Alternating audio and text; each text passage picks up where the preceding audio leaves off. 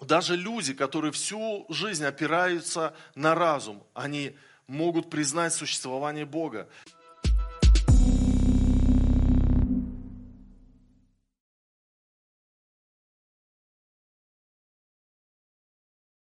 И я сегодня хочу проповедовать на тему неоцененный дар. Неоцененный дар. А все мы слышали хоть раз в жизни, и даже молодежь и подростки, наверное, песню «Миллион алых роз», которую исполняла Алла Пугачева.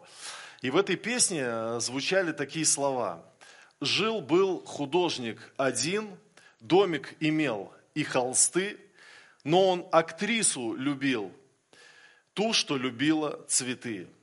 Он тогда продал свой дом, продал картины и кров, и на все деньги купил целое море цветов. И как оказалось, сюжет этой песни не был придуман поэтом Андреем Вознесенским. Этот случай имел место быть на самом деле. Вы слышали об этом? Э, художник, который продал все свое имение и купил миллион алых роз для своей возлюбленной, был известный грузинский живописец Ника, Нико Пиросмани. Вокруг него ходило множество легенд, и согласно одной из них, Пиросмани влюбился во французскую актрису по имени Маргарита – которая гастролировала с театром в Тбилиси. Однако актриса не отвечала на ухаживание художника, и в конце концов отчаявшийся пиросмани потратил все свои деньги на то, чтобы усеять улицу под окнами Маргариты цветами. И там были не только розы, там были пионы, лилии, акации, сирень, маки, анимоны и многие другие виды цветов, но легенда сохранила вот только вот розы, чтобы в песне лучше пелось. Это было такое экстравагантное признание в любви. К сожалению, оно ни к чему не привело, потому что актриса ответила Нико отказом. Однако, когда-то в человеческой истории было сделано более великое признание в любви. Признание в любви, которое было связано с еще более грандиозным подарком. И я говорю о Рождестве. Вы когда-нибудь задумывались об этом празднике именно с этой стороны? Ведь на самом деле Рождество – это Божье признание в любви к человечеству. И самый дорогой дар человечеству – это Божий Сын Иисус Христос, который пришел в этот мир, чтобы явить свою любовь самопожертвованием. Давайте мы вместе с вами отправимся в Ветхозаветную книгу пророка Исаии, 53 главу, и прочитаем первый и второй стихи. «Кто поверил слышанному от нас, и кому открылась мышца Господня? Ибо он взошел пред ним, как отпрыск, и как росток из сухой земли. Нет в нем ни вида, ни величия, и мы видели его, и не было в нем вида, который привлекал бы нас к нему в современном переводе мне нравится. Кто поверил слышанному от нас и кому открылась рука Господня? Он пророс перед ним, как нежный побег и как корень из сухой земли. Не было в нем ни красы, ни величия, чтобы нам смотреть на него. Не было в его облике ничего, что привлекало бы нас к нему. И вот самый дорогой дар человечеству – это Божий Сын – Иисус Христос, но Он оказался неоцененным даром. И почему же Мессию, который пришел в этот мир, не оценили по достоинству, не оценили Его как Господа, как Спасителя? И Исаия показывает нам на три причины непринятия Иисуса Христа, они актуальны и сегодня. И каковы эти причины? Первая причина – непринятие Иисуса Христа – это отсутствие откровения о Нем. Вы обратили внимание, что когда Христос пришел, были люди, которые переживали вот такую трансформацию в своем уме и прозревали, и бросали сети и шли за Ним, бросали работу и шли за Ним, а, даже родственников бросали и шли за Ним. А были люди, которые не шли за Ним – и было тоже очень много людей, которые не принимали его. Итак, первая причина непринятия Иисуса Христа это отсутствие откровения о нем. Исаия говорит, кто поверил слышанному от нас и кому открылась мышца Господня. Дело в том, что христианство – это религия откровения.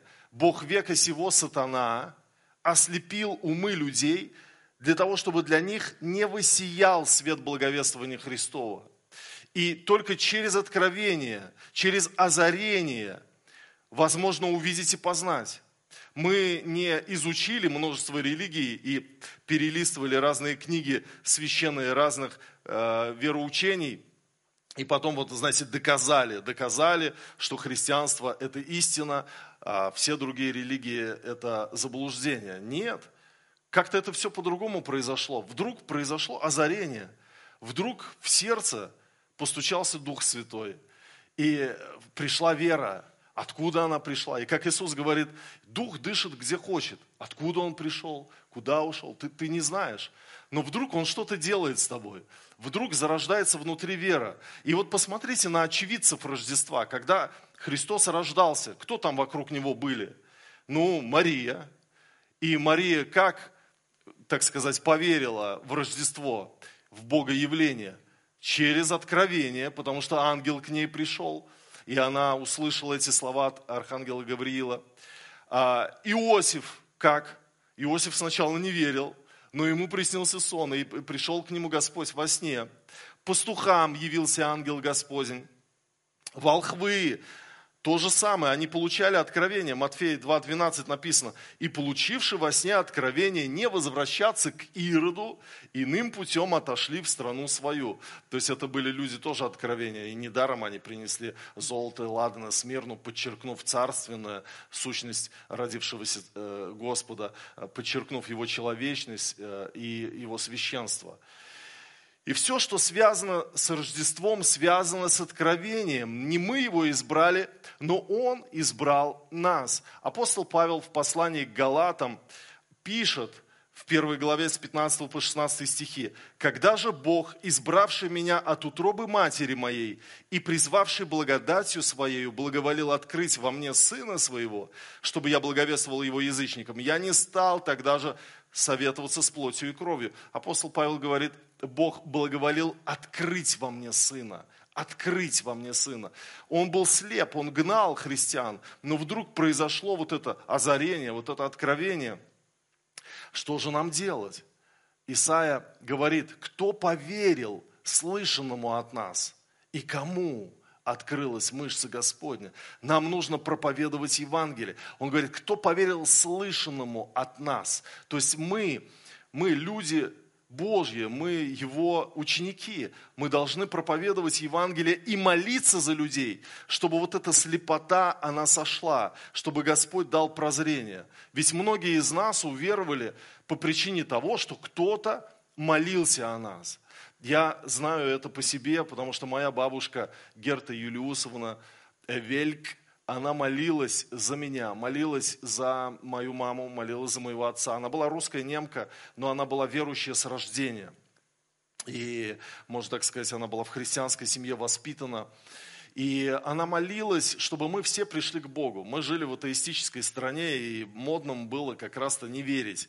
Модным было э, быть ну, э, другими людьми века своего, да, коммунистического. Но она молилась, и знаете, Бог, Он коснулся меня. И однажды я принял его, и я знаю точно, что молитвы моей бабушки, они сыграли огромную роль в этом. И э, все мы слышали о Джеймсе Хадсоне Тейлоре, который основал китайскую миссию, и он повлиял на миллионы людей через Евангелие Иисуса Христа. Очень многие китайцы – они приняли Иисуса Христа именно через его служение. Сам он родился в Йоркшире, он был таким нелегким подростком, и он не верил в Господа. И однажды, когда его мамы и его сестры не было дома, вот я сейчас думаю, сейчас бы вот молодой парень, он пошел бы и в айфоне смотрел бы что-нибудь в Ютубе. Но не было тогда ни айфона, ни Ютуба. Были книги. А были книги какие? Христианские в доме. Потому что мама и сестра, они были верующие. Он взял книгу и думает, ну, я какую-нибудь историю прочитаю, а вот нравоучение вот не буду читать специально, вот, буду только истории интересные какие-то читать. И когда он читал, он пошел в сарай, и когда он читал христианскую книжку, он таки прочитал нравоучение, где написано, Христос уже все совершил. И он задумался, он сидел там в сарае и думал, а я-то, а я-то размышлял как, что мне надо исправиться, мне нужно что-то сделать, чтобы спастись. А я вот в себе силы не находил и, не, и желания особого не находил. А оказывается, Христос уже все сделал. И за мои плохие поступки уже заплачена цена. Мне не нужно э, искупать их, мне не нужно выкупать себя самого, потому что Христос уже меня искупил. И он просто размышлял, размышлял. И вдруг, вдруг на него сошло какое-то озарение. Он начал плакать.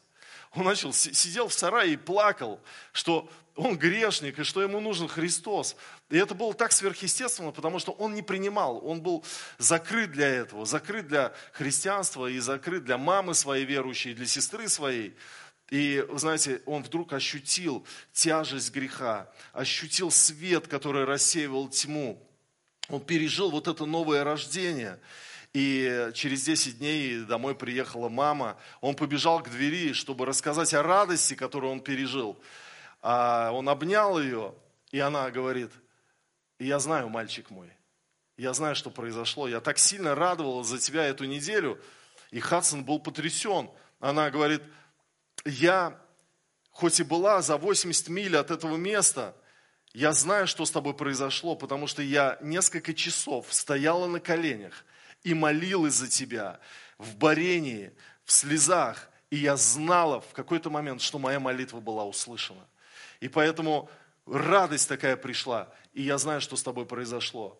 И это было таким чудесным таким событием. И вы знаете, когда мы молимся за людей, которые, может быть, не приняли Евангелие, мы проповедовали им, но они не приняли, они закрыли свои сердца. Мы знаем, что Бог века сего ослепил их умы, и нам нужно молиться за откровение, чтобы прозрение пришло, чтобы они увидели главную нужду в Спасителе. Я помню, как-то читал книжку Эда Сильвоза, чтобы никто не погиб, и он описывал, как в Аргентине они проповедовали Евангелие через молитвенный евангелизм. Он говорит, у каждого человека есть первостепенная нужда и есть главная нужда. Первостепенная нужда – это нужда, которую каждый сам перед своими глазами видит. Дочь больная, денег нет, как поступить в институт, как э, восстановить отношения с подругой, э, как провести праздник новогодний и так далее. Это для человека кажется это главная, э, первостепенная нужда для него, вот, вот она перед глазами его. А главная нужда, мы знаем, в Спасителе, в Иисусе Христе, потому что если человек его не примет, он в ад попадет. Но для людей закрыта главная нужда. Они не видят ну, нужду в Спасителе, потому что мне деньги нужны, потому что мне вот сейчас лечиться надо, потому что мне сейчас нужно э, там э, еще что-то практическое, земное. А Христос, спасение, это потом как-то, это религия и, и так далее. И он говорит, и мы просто молились за то, чтобы для людей открылась главная нужда. Молились за их первостепенные нужды, и Бог являл чудеса свои. И когда э, приходило исцеление, например, потому что человек нуждался в исцелении, и вдруг человек как будто проснулся от сна и увидел, что Христос – это путь, истина и жизнь. Так вот, на самом деле нам нужно молиться, чтобы главная нужда для людей стала очевидной. Потому что христианство – это религия откровения, и поэтому нам нужно молиться и проповедовать. Кто поверил слышному от нас? И кому открылась мышца Господня? Вторая причина непринятия Иисуса Христа – это отсутствие веры в Его сверхъестественное появление на земле. Потому что Исаия говорит, второй стих, «Ибо он взошел пред ним, как отпрыск и как росток из сухой земли». Блаженный Иероним замечает, что фразу «из сухой земли» на самом деле лучше перевести как «из непроходимой земли», чтобы показать преимущество девства, что без всякого человеческого семени он произошел из земли, бывшей прежде непроходимой. Вот и Иоанн Златоуст также толкует этот стих – на самом деле а, это чудо рождения непорочного зачатия для многих вызывает недоумение. Как это возможно? Потому что всю жизнь, пока я живу здесь на земле, я ничего подобного не видел. Вот, но вдруг человек знакомится с церковью, а церковь это люди, которые верят в непорочное зачатие Иисуса Христа, верят в Его сверхъестественность и верят вообще в то, что из сухой земли может что-то расти, даже если там нет семени. Потому что Бог это может сделать. Потому что Бог велик и может творить чудеса. Один еврей читал пророка Исаию, 9 э, глава 6-7 стихи, «Ибо младенец родился нам, сын дан нам, владычество на раменах его, и назовут его э, имя, э, нарекут имя ему чудный, советник, Бог крепкий, Отец вечности, князь мира. Умножению владычества его и мира нет предела на престоле Давида и в царстве его, чтобы ему утвердить и укрепить его судом и а, правдою отныне и до века. Ревность Господа Саваофа соделает это». И он читал, младенец родился нам, сын дан нам. Как у Бога может быть сын? Как Бог может родить сына? Он, он никак не мог поверить в христианство. Этот еврей читал это место Писания, но когда он дочитал, ревность Господа Саваофа соделает это, он подумал, но ведь Богу нет ничего невозможного. Господу Саваофу нет ничего невозможного. Если он захотел, чтобы сын родился, значит, это возможно.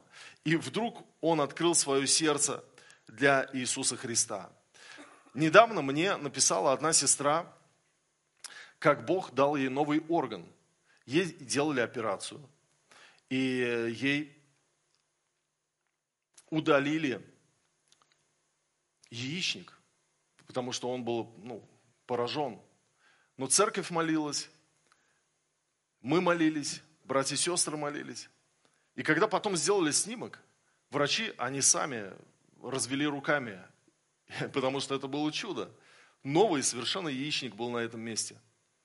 Бог творит чудеса. Бог творит чудеса.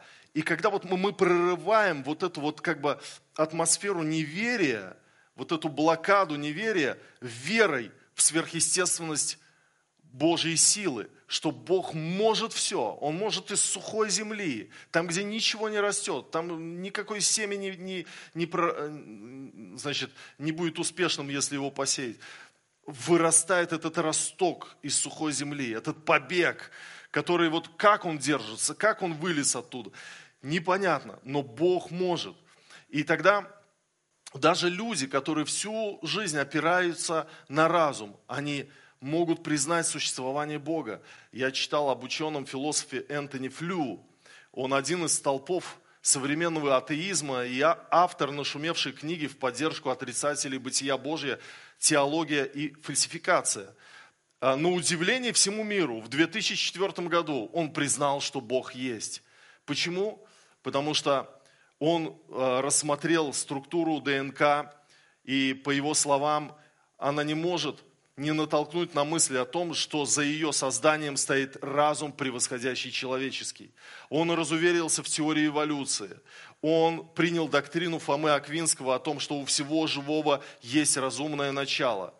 И он стал быть не согласен с тем, что живая материя образовалась из неживой. Эм, и, и вы знаете, и вдруг он пишет книгу незадолго до смерти – Бог есть, как самый знаменитый в мире атеист поменял свое мнение. Это может произойти с человеком, который всю жизнь не верил в Христа, не верил в Бога, но вдруг что-то изменилось. Вдруг изменилось направление его разума.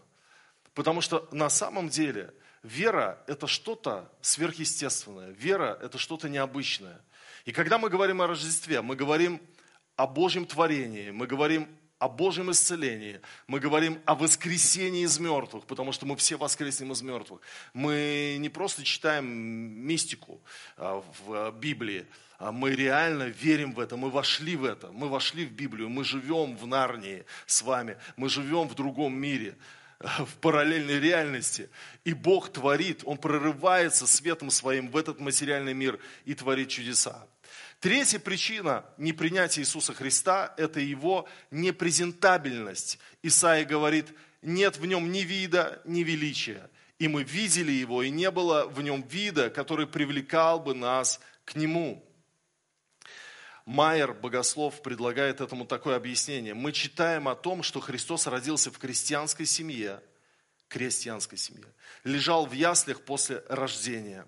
Бедность была его уделом на земле, рыбаки стали его учениками, простой люд почитал его, воры и злодеи были распяты по обе стороны его креста. Его церковь – это нищие и несчастные люди. Все это говорит о величайшем смирении, хотя различия между людьми едва различимы с тех высот, откуда он спустился. И на самом деле вот эти слова, что нет в нем вида и величия, и не было в нем вида, который привлекал бы нас к нему. И все отцы церкви, они говорили, нет, это не о лике Иисуса Христа, наоборот, сохранилось предание о том, что у него была такая духовная красота притягательная, его лика именно – а, но, но дело в другом, что у него, у этого Господа родившегося, не было пафоса, не было горделивого такого надменного вида, вот той, той знатности по происхождению, той пышности в образе жизни, что, может быть, многие евреи ждали его вот как вот э, мессию, как политического деятеля, который директивы раздает, который, э, значит, с коня слезает, и все дружно его приветствуют, а он всем кивает головой. Христос, он как будто очень часто в тени оставался. И у людей были ложные представления о Мессии. И вдруг приходит смиренный человек, в простоте принимающий всех людей, который сидел за костром с мытарями, который детей брал на руки, который не отдалялся ни от какого человека, прикасался к прокаженным, шел в разные селения, воскресил сына вдовы. Это человек, который не был занят постоянно встречей каких-то гостей, там, представителей из международного а, сообщества. Нет, он просто был с простыми людьми. И Христос не для того пришел, чтобы крутая жизнь стала выглядеть еще более крутой – он для того вычеловечился, чтобы спасти погибающего грешника. И пока человек не осознает себя таким, его не будет привлекать Спаситель. Пока человек не осознает себя погибающим грешником, ему нужны другие там тренеры успеха. А, а когда вдруг он понимает, что все пропало, что смерть близка, Булата Куджава, он же был неверующий. Но перед смертью он говорит своей жене, мне надо креститься. Он был болен серьезной болезнью, мне надо креститься. Потому что перед лицом смерти. Потому что вдруг обнаружил, что он голый пришел в этот мир и голый уйдет. И я хочу вспомнить одну историю, которая вошла в предание церкви. Это история про 40 севастийских мучеников. Это воины-христиане, которые приняли мученическую смерть за веру во Христа в Севастии. Это Малая Армения, современная Турция. В 320 году при императоре Лицинии. А воины родом из Каппадокии, они были в составе римского 12-го молниеносного легиона, и военачальник Агрикола потребовал от них принесения жертвы языческим богам а они отказались. И тогда после их отказа римские воины вечером их раздели и поставили в покрытое льдом озеро. А рядом поставили теплую баню. И всякий, кто согласился бы отречься от Христа, он мог бы выйти из этого ледяного озера сразу в баню и был бы спасен.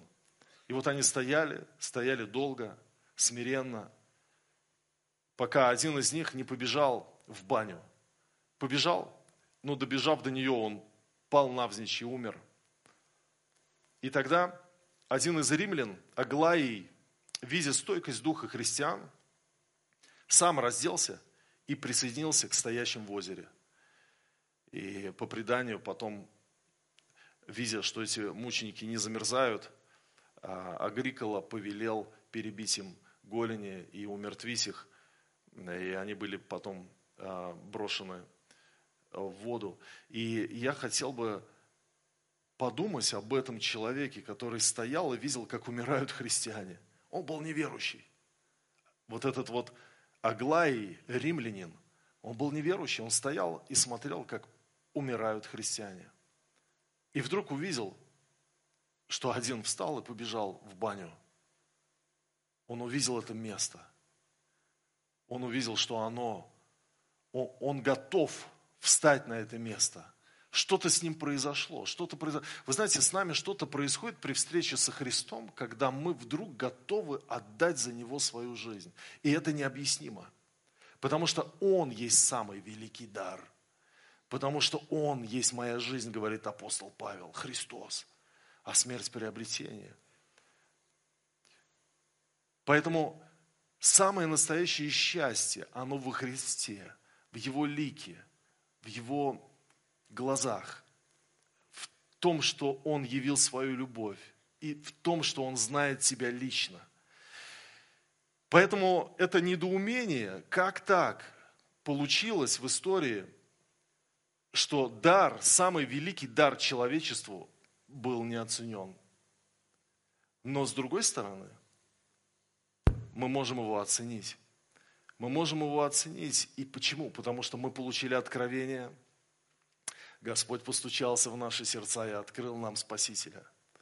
Потому что мы поверили в Его сверхъестественное появление на земле. И мы верим в сверхъестественного Бога, в живого Бога. Апостол Павел говорит, вы раньше ходили к безгласным идолам так, как бы вели вас, а теперь вы приступили к Богу живому. Мы верим теперь, что Он тот Мессия. Может быть, нас ли не на коне. Может быть, не такой не в каких-то богатых одеждах, в сопровождении легатов, а в сопровождении бедных рыбаков. Но в нем такая энергия, в нем жизнь, в нем воскрешение, в нем сила. И вот к этой силе Иисуса Христа, к этому царству Иисуса Христа я сегодня хочу всех нас призвать. Давайте мы встанем.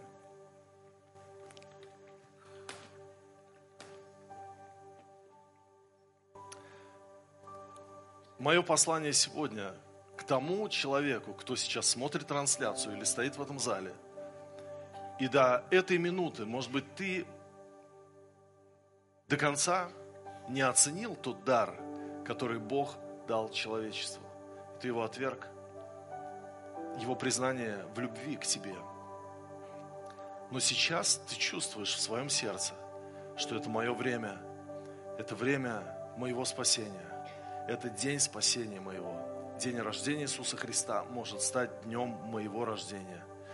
И я хочу именно такого человека пригласить сюда, помолиться вместе, молитвой покаяния, чтобы Иисус Христос вошел в вашу жизнь и чтобы ангелы Божьи записали ваше имя на небесах.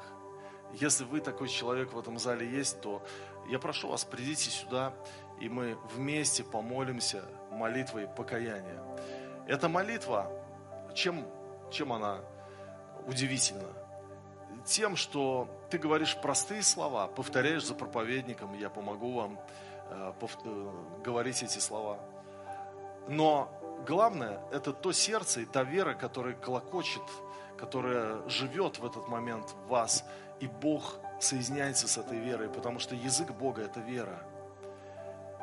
И на Его языке вы будете разговаривать с Ним в этой молитве. И Он примет вас как своего дитя.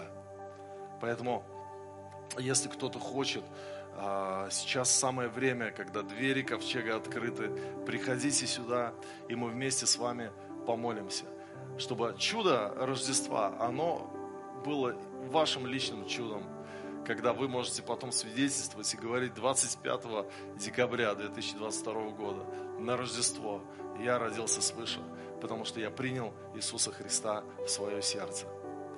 Если есть такие люди, выходите и не стесняйтесь, и мы вместе с вами помолимся.